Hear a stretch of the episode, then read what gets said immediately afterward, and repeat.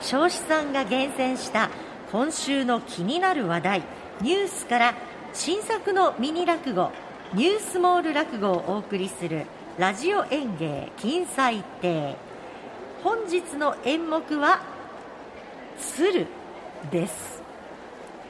それではラジオ演芸金彩亭開演です。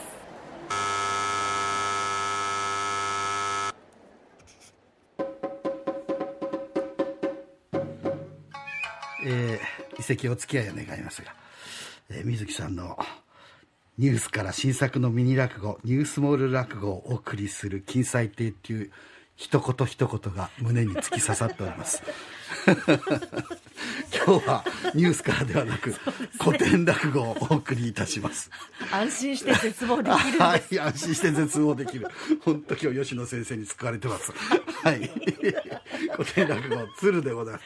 どういやこんにちは。こんにちは。おおどうしたい？熊さんね。何だいいや何だいじゃないんですよね。いや今ちょっとねみんなで飲んでたんですけどなんですよあの鶴のね掛け字がそこにあってね止め込んだ野郎が鶴なんてなあの身持ちの家庭鳥だなんつってたんですけどねね鳥に身持ちが家庭の何のってあるんですかねおおそうかいや鶴なんというのはね雌雄つまりオスとメス一旦こう結ばれると生涯添い遂げるなんという、えー、実に身持ちの硬い鳥だということは昔から言われてるな。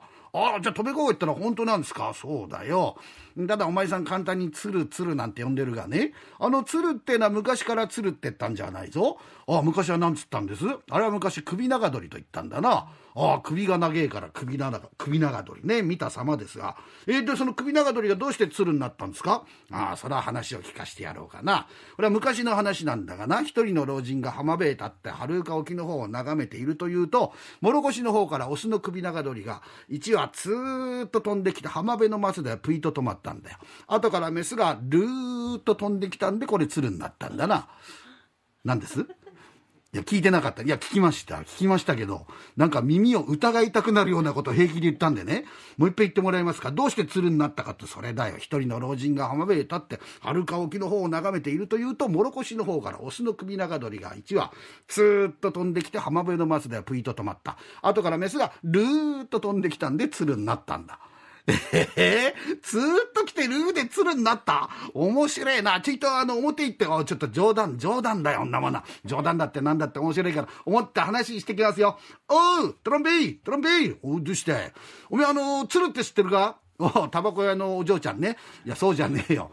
おつる坊じゃねえんだよ。あの、鳥の鶴。お知ってるよ。頭の赤い、赤いの乗っけた。そうそう。あの鶴ってのはな、昔から鶴って言ったんじゃねえんだ。あれ昔は何つったんだよ。首長鳥って言ったんだああ、なるほど。見た様、首が長えから首長鳥。で、その首長鳥がどうして鶴になったかって話、おめえ聞きてえだろ？聞きたかねえよ。よせよ、来たんだから聞いてくれ。俺忙しいんだからいいよ、そんなに。いや、聞いてくれってんだな。昔の話なんだよな。一人の老人が浜辺へ立って遥か沖の方を眺めているというと、諸越の方からオスの首長乗りが1羽、つるーっと飛んできた浜辺の松でプイッと止まったんだ。後からメスが、あれ？おかしいな。違うんだよ。え聞いてくれよ。な、一人の老人が浜辺へ立ってはるか沖の方を眺めている、もろこしの方から、オスの首長鳥が1羽、つるーっと飛んできて浜辺のやつでプイッと止まって、後からメスが、ん？あ、さよなら。お何しに来たんだ、あの野郎。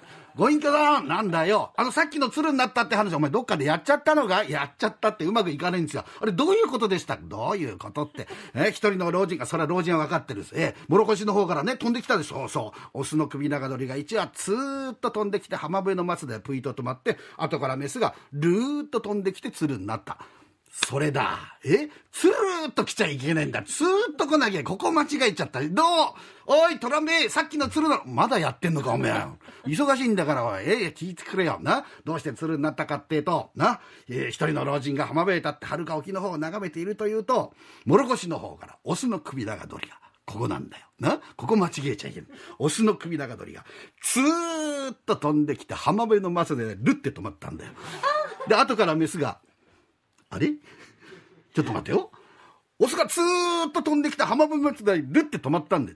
で、後からメスがな、あれ？メス？